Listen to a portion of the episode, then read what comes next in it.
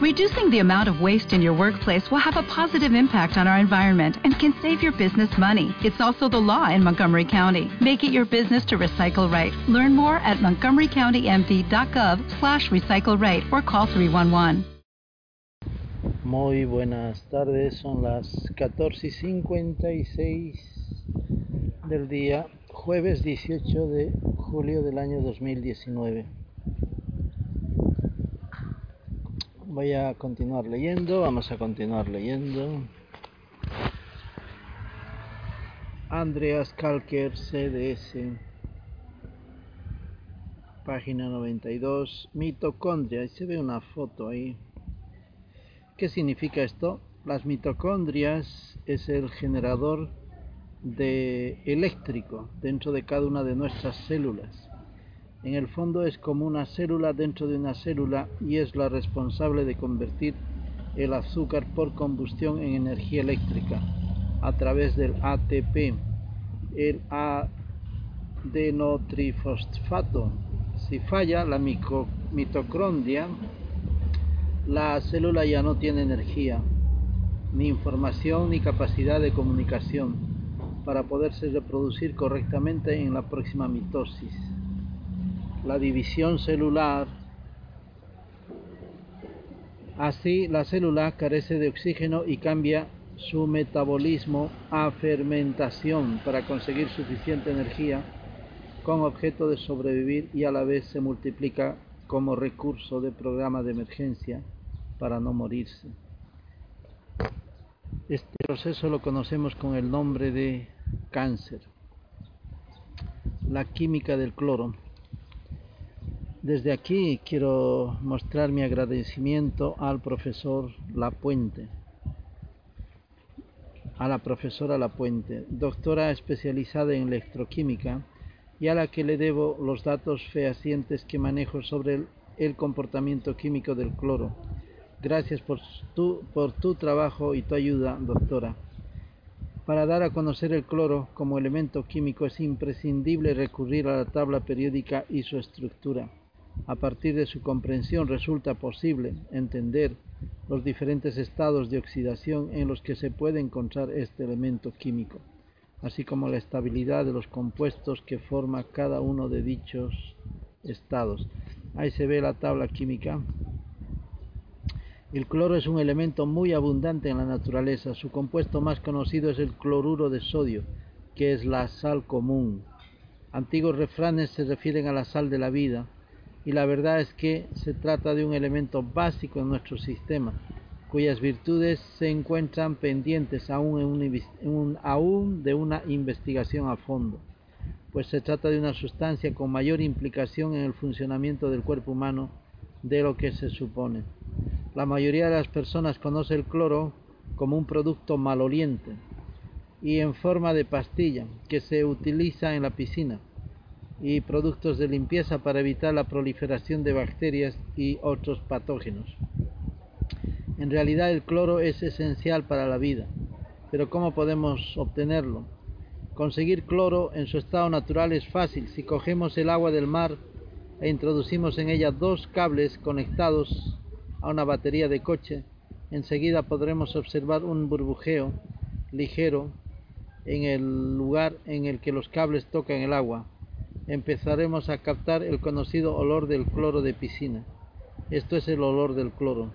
Esto es una fórmula simple para comprender que la sal disuelta en agua se disocia a través de la electricidad y libera cloro. Hidrógeno y oxígeno en sus formas básicas. El cloro es con una concentración de 19 gramos de cloro por litro después del oxígeno y el, hidrógeno, es el tercer elemento más abundante que hay en el agua del mar. O sea, el cloro, oxígeno e hidrógeno. Si conectamos una batería, ahí se ve la foto, con dos electrodos con agua de mar, obtendremos cloro además de gases de oxígeno e hidrógeno. Cloruro de sodio, la sal de la vida. Formación del cloruro de sodio. El sodio pierde un electrón que se convierte en un ión de carga positiva. El cloro acepta ese electrón y se convierte en un ion de carga negativa. Originalmente una atracción electrostática entre ambos. El cloruro de sodio, la sal, es el compuesto más común de cloro y se conoce desde la antigüedad. Así todo el cloro en la corteza terrestre se produce como cloruro de diversos compuestos iónicos, como la sal de mesa. Los cloruros son sales del ácido clorhídrico HCI, también llamados ácido muraico, muriático, muriático, ácido muriático, cloro. En 1810 el químico inglés Humphrey Davy demostró su existencia como elemento físico y lo bautizó con el nombre de cloro para reflejar su peculiar color. El cloro industrial se obtiene por electrólisis. Se expone en forma líquida y no es puro. Ha de ser sometido a varios procesos técnicos de purificación. El elemento forma moléculas diatómicas y es un gas de color amarillo verdoso. Tiene la mayor afinidad electrónica y la tercera más alta.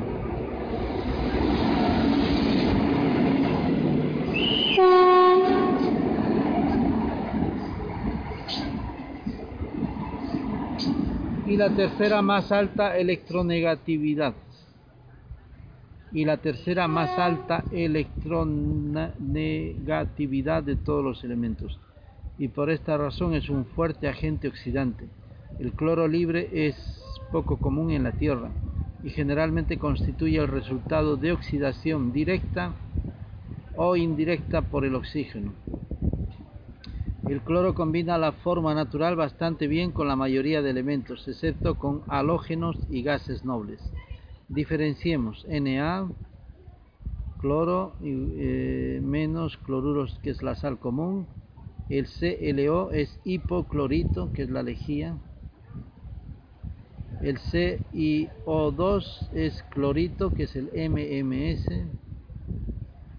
El CiO2 eh, 3 es el clorato, que es un herbicida.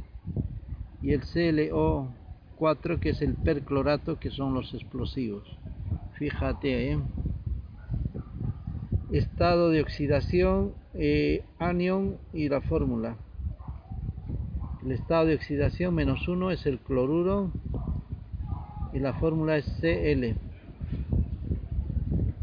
El estado de oxidación más 1 es hipoclorito CiO el más 3 es el clorito ClO2. Más 5 es el clorato ClO3 y el perclorato es más 7 ClO4. Los hipocloritos, cuya disolución en agua es conocido popularmente como la agua de lavandina, cloro, lejía, agua de jabel, agua jane o blanqueador, son sales del ácido hipocloroso. Na, que es la lejía, los hipocloritos son aniones de cloro menos estables. Muchos hipocloritos solo existen en disolución y no en forma pura, lo que también le ocurre al propio ácido hipocloroso, HClO. El hipoclorito de sodio, NaClO, se forma por dismutación de gas de cloro, que se hace burbujear a través de una disolución diluida de hidróxido de sodio a temperatura ambiente y también puede obtenerse por electrólisis de disoluciones de cloruro de sodio. Cloritos son las sales del ácido cloroso. La principal aplicación de cloritos de sodio es la generación de dióxido de cloro para la desinfección del agua potable.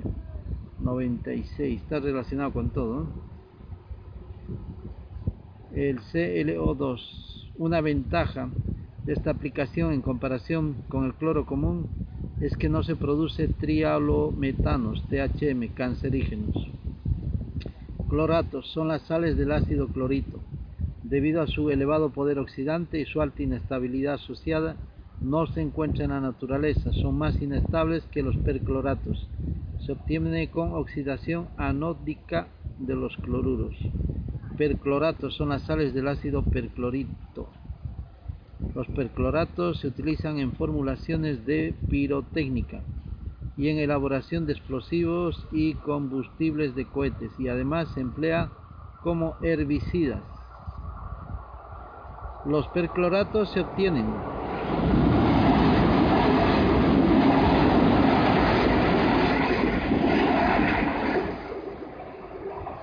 Los percloratos se utilizan en formulaciones de pirotecnia. Los percloratos se obtienen por oxidación anódica de los cloratos con altas densidades de corriente eléctrica en electrodos de platino. Bueno, ahí hay una tabla de fórmulas. Potencial oxidativo del cloro ClO2 en condiciones normales ClO2 más 1E eh, no sé qué símbolo es este, luego viene CLO2, una rayita, EO igual 0,954 de voltios. Eso significa que en principio y en términos electroquímicos el dióxido de cloro no ataca nuestras células. EO igual 1.3 menos 1.4 voltios aproximadamente. Sin embargo, podemos leer en algunos documentos de Lentech que el potencial de oxidación es de 1.5 voltios. Es por lo que algunos consideran peligrosa su ingestión y si lo publican en sus webs, y así lo publican en sus webs, y esto no es cierto, no han tenido en cuenta la ecuación de NERDS, N-E-R-N-S-T. Parece que hay confusión sobre este tema y es importante partir a la base de que este potencial depende mucho del pH del medio en el que se mueva así como en entorno del ácido 3 pH la fórmula sería la siguiente ClO 2 negativo más 2H2O más 4E menos dos flechitas en ambas direcciones Cl menos más 40H menos E al grado igual a 1,409 voltios. Este resultado clarifica que sus conclusiones no son acertadas. Hay que aplicar la ecuación de Nertz, que es E igual a E a un 0 grado, me imagino un 0 encima de la E, menos RT dividido en NF y NN entre paréntesis Q. Lo que significa en definitiva que el dióxido de cloro es más reactivo cuando los entornos son más ácidos. El estómago contiene líquidos de pH 1-2, por eso el cloro, el ClO2, reacciona en primer lugar con los líquidos de este órgano y no con las células. Dentro de nuestro cuerpo no tenemos un entorno tan ácido como el del estómago, ya que este es más bien neutro y ligeramente alcalino.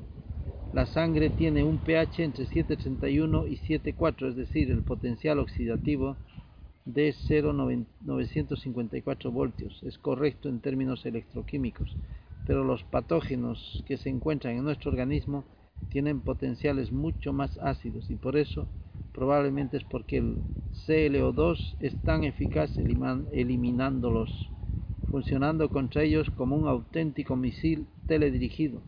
Toda inflamación es más ácida que el tejido sano. Y no hay que confundir el ClO2 menos 1, que es el clorito, la sal, con el ClO2, que es el gas.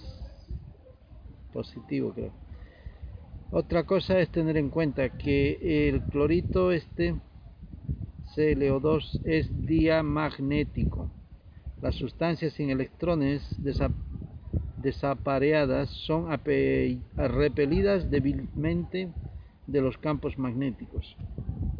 El ClO2, sin embargo, es paramagnético, es decir, las moléculas con uno o más electrones no apareados son atraídas hacia un campo magnético.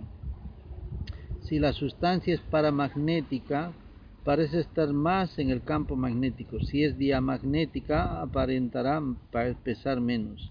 Y eso abre otra vía a investigar.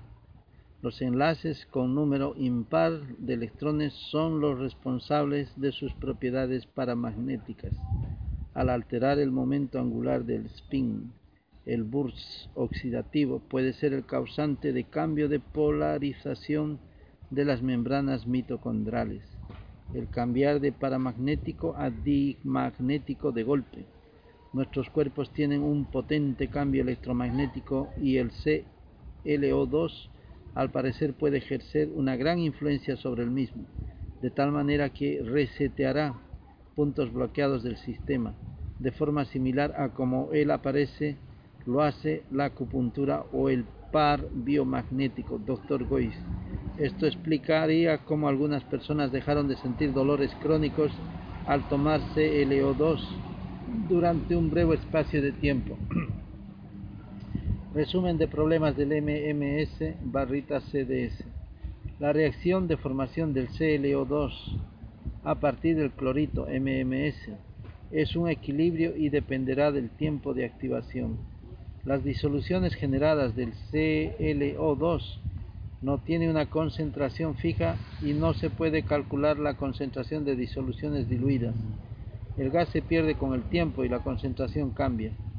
Y mientras no se debe ingerir MMS con el estómago vacío. Con el CDS no hay ningún problema. Contradicciones y efectos adversos. Tal y como he mencionado con anterioridad, toda acción tiene una reacción. Evidentemente, el uso del dióxido de cloro puede tener efectos adversos y contraindicaciones, tal y como ocurre con todos los medicamentos que se utilizan a nivel mundial. En primer lugar, hablaremos de las contradicciones del MMS, ya que es el más conocido y, su uso en estos momentos está mucho más extendido que el CDS, aunque en ambos el ingrediente activo es el dióxido de cloro. Son bastante diferentes en lo que a efectos secundarios se refiere y otra diferencia la marca el propio activador. En primer lugar, pues hablaremos del MMS activado con ácido cítrico. Reacciones adversas del ácido cítrico. Al ser el principal activador utilizado desde hace años, la información de que disponemos sobre su mecanismo de acción y efectos secundarios es la más amplia. Con diferencia, en primer lugar, hay que decir que el ácido cítrico al 50% ha resultado ser demasiado fuerte y baja la acidez de la mezcla del clorito más ácido. Por eso se puede producir molestias intestinales y es la razón por la que prefiero una mezcla 1 a 1 de clorito de sodio con ácido cítrico, que la concentración de que este último sea como máximo de un 33% a un 37%, dependiendo de la temperatura ambiental y del tiempo de exposición de la mezcla. La reacción es más rápida a mayor temperatura y más lenta con una temperatura ambiente más baja. Como consecuencia podrá producirse ligeras variaciones con los resultados, el pH cambia ligeramente según la temperatura ambiental por la expansión y el cambio de densidad. Otro problema del activador cítrico al 50% es que, reacción, es que la reacción se hace apenas en 20 segundos.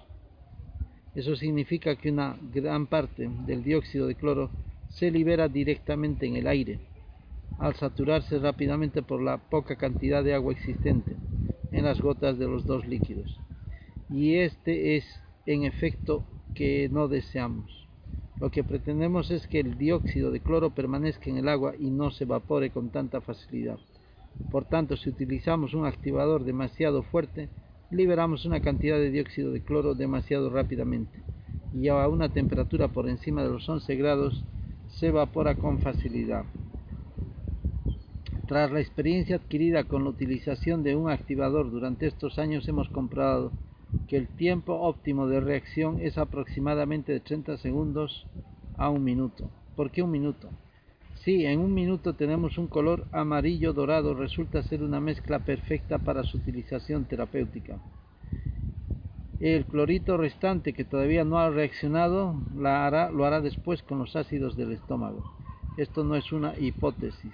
Este hecho ha sido verificado en la investigación que hemos realizado en la Universidad de Alicante, en España se llevó a cabo un experimento en un estómago artificial que tenía ajustada la temperatura del cuerpo humano 37 grados y la acidez del HCl al 5%.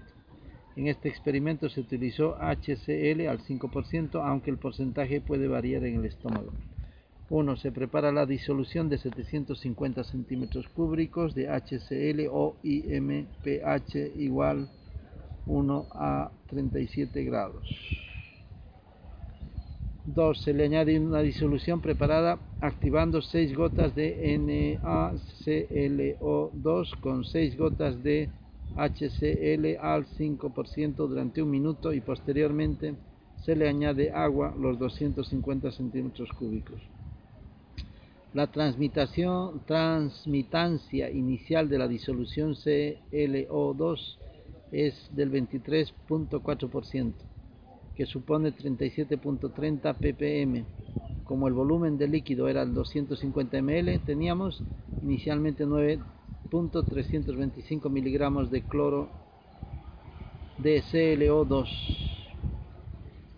Título: Mediciones en estómago virtual MMS se puede observar una observación secundaria del MMS que produce un claro incremento de la cantidad real del ClO2 en el estómago, mientras desde hace unos años pensábamos que el dióxido de cloro no sufriría ninguna variación una vez en el organismo, con esta investigación se ha podido demostrar que al ingerir MMS se produce una reacción secundaria en el estómago que duplica la cantidad liberada de dióxido de cloro durante un breve espacio de tiempo.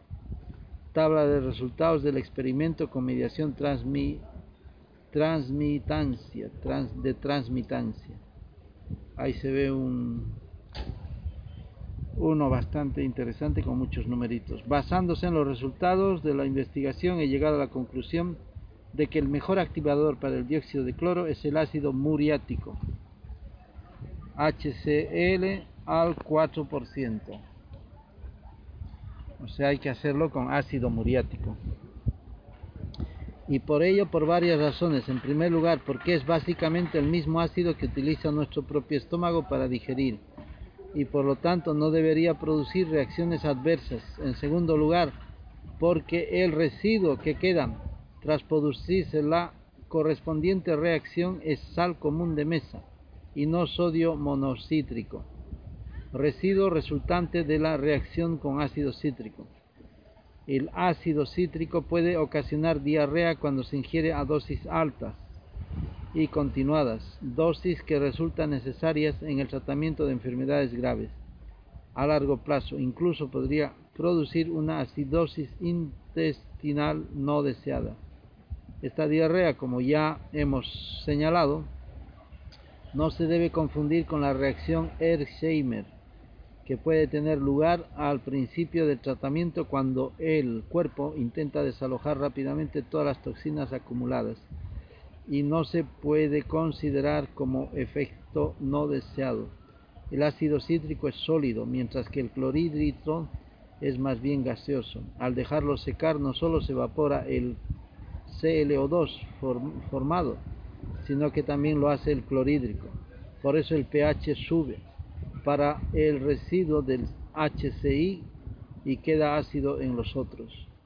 Otro aspecto negativo del ácido cítrico es que lamentablemente no se fabrica con limón natural, dada la gran demanda en el mercado se hace industrialmente bajo el nombre de ácido cítrico o E333 extraído de un hongo llamado Aspergillus es el mismo que podemos encontrar frecuentemente en filtraciones y humedades de techos y paredes y es de color negro. Ahí se ve el Aspergillus. Este hongo es, es, responsable de enfermedades intestinales y pulmonares no deseadas y por lo tanto podría causar reacciones alérgicas debido a la presencia de trazas residuales del mismo y si además sumamos el hecho de que el ácido cítrico es la calidad industrial en lugar de ser la calidad alimentaria, tendremos un sabor bastante más desagradable. Nos hemos dado cuenta también de que hay bastantes diferencias en calidad entre los productos de los distintos fabricantes que venden como MS. Hablando con Jim Humble, él mismo me comentó que en algunas ocasiones ha observado deficiencias de calidad pues usa materia prima de bajo coste para conseguir un mayor beneficio económico. Y hay más razones para desaconsejar el uso, el, uso del ácido cítrico. como activador. Por ejemplo, la bacteria Citrobacter de tipo gram negativa, con capacidad variable para fermentar la lactosa, que origina intolerancias y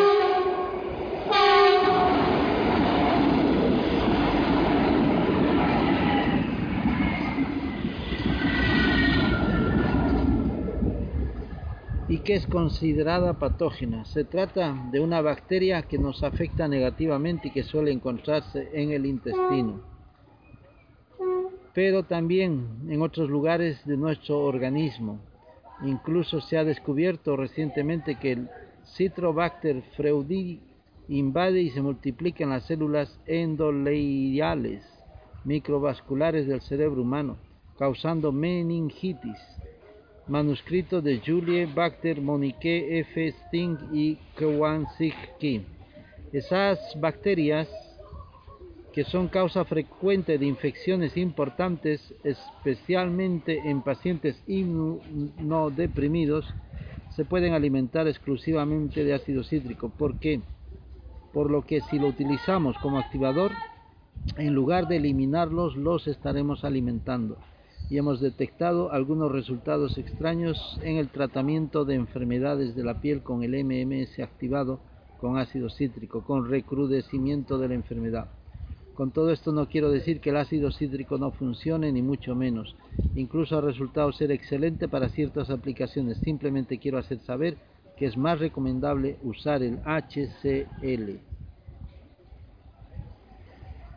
En cuanto a las reacciones adversas derivadas de su utilización han sido relacionadas en su mayoría con casos de sobredosis utilizando cantidades pequeñas, por ejemplo de las tres gotas cada una a dos horas, no suele dar problemas. Con la siguiente excepción, las personas que tienen una parasitosis helmíntica por nematodos, es decir, las personas que sufren una infección por lombrices intestinal, y no tanto por acción del propio MMS como causante primario, sino por la reacción de los parásitos o sus componentes. El MMS es, sí es capaz de eliminar sus toxinas, pero no el nematodo en sí. Nematodo en sí. Para comprender esto hay que tener en cuenta que, por ejemplo, el parásito Ascaris de la familia de los gusanos redondos libera muchas toxinas a través del desecho del metabolismo y sus heces al intestino y también en forma de larva migrams, el torrente sanguíneo, causando muchas enfermedades crónicas con diferentes síntomas y localizaciones en el organismo, según se ha demostrado en numerosos estudios científicos. Sus heces liberan sustancias como la morfina, amonio, formaldehído, molandealdehído, MDA, e histamina. La histamina causa inflamación intestinal, que a su vez puede provocar estreñimiento o diarrea. Además, lleva estados de bipolaridad y ansiedad o depresión. El formaldehído genera varios síntomas de intoxicación. El amonio causa convulsiones y síntomas de intoxicación etílica. Y la morfina provoca cansancio general y estreñimiento por falta de movimiento peristáltico del intestino, aunque parecía en el principio que el MMS podía eliminar todos los parásitos. Desgraciadamente esto no es así, solo elimina los parásitos unicelulares de tamaño pequeño, que son la mayoría como por ejemplo los de la malaria, el dengue y, los, y las amebas entre otros. En los parásitos pluricelulares el MMS no suele funcionar, excepto en países de baja contaminación alimenticia, como por ejemplo en algunos países africanos. He visto expulsar una madeja de ascaris enteros de un paciente africano después de tomar 15 gotas de MMS. No he podido ver este efecto en los países del hemisferio norte, ya que si se expulsan suelen estar digeridos en forma de mucosidad no soluble en el agua.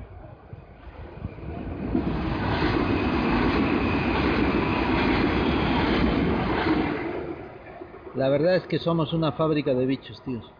Hay personas que con solo tomar una gota de MMS se encuentran muy mal. En los casos que he podido conocer personalmente, Dicha reacción extrema fue ocasionada por este tipo de parásitos. Al ingerir MMS, el parásito reacciona, molesta y defeca una gran cantidad de las toxinas antes mencionadas. Son estas toxinas las que causan a su vez el malestar a la persona. Hemos podido comprobar en algunos casos que después de una cura antiparasitaria con methenzazol y pamoato de pirantel durante un periodo más largo que el que indica el fabricante, es decir, hasta nueve días, el paciente dejaba de tener reacciones adversas al MMS. En todos los casos expulsaron una especie de mucosidades largas o filamentos blanquecinos de entre 2 a 5 mm de grosor y de entre 10 y 90 centímetros de largo. Los gusanos aparecen enteros o medio digeridos pueden aparecer mucosidades intestinales, pero no se disuelven con agua por ser proteínas. Este techo lo hemos podido comprobar igualmente en el tratamiento de los niños con autismo, con Kerry Rivera, propietaria de una clínica para el tratamiento del autismo en México. Kerry ha podido recuperar a esas alturas a más de 74 niños enfermos de autismo en solo un año, uniendo a su protocolo de alimentación el tratamiento con MMS y un protocolo especial que hemos desarrollado Miriam y yo para la desparasitación. En estos momentos podemos afirmar que son varios los tipos de parásitos presentes en el organismo que reaccionan con la aplicación de la medicación en combinación con enemas de desintoxicación del MMS y tratamiento con plantas medicinales. Algunas reacciones adversas, aunque más ligeras, se ha podido observar en ciertos casos de hipertiroidismo. Las personas afectadas que no tomaban se sintieron en ocasiones más nerviosas y alteradas de lo habitual. Estos síntomas podrían estar causadas por la activación mitocondrial y el incremento de energía celular en el cuerpo. Sin embargo, utilizando pequeñas dosis constantes, la mayoría de las personas han mejorado como norma general en todo su cuadro médico. Y esta acabamos en la página 106. Hare Krishna.